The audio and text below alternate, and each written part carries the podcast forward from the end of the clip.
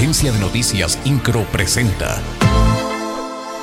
Resumen informativo. Al día de hoy se han identificado 52 personas con síntomas de caso probable de viruela cívica, de los cuales 26 están confirmados, 23 descartados mediante prueba de laboratorio y 3 pendientes de resultado. Lo anterior de acuerdo con la Secretaría de Salud, que subraya que su sistema estatal realiza vigilancia epidemiológica a través de las unidades de primer y segundo nivel de atención.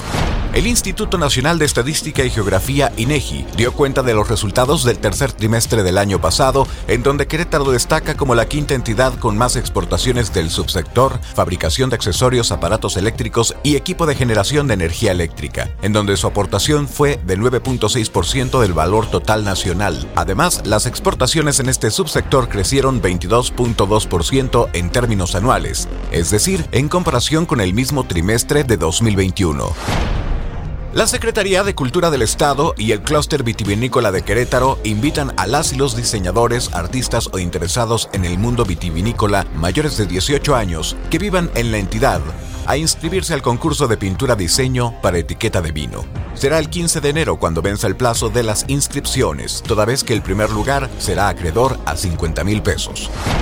El municipio del Marqués puso en marcha la campaña de recaudación del impuesto predial, en la que se otorgará el descuento del 20% durante el mes de enero y 8% durante el mes de febrero. Rosa López Murguía, directora de ingresos del municipio del Marqués, invitó a la ciudadanía a realizar el pago puntual del predial para aprovechar el descuento que se ofrece, así como el beneficio del seguro contra siniestros que se implementa.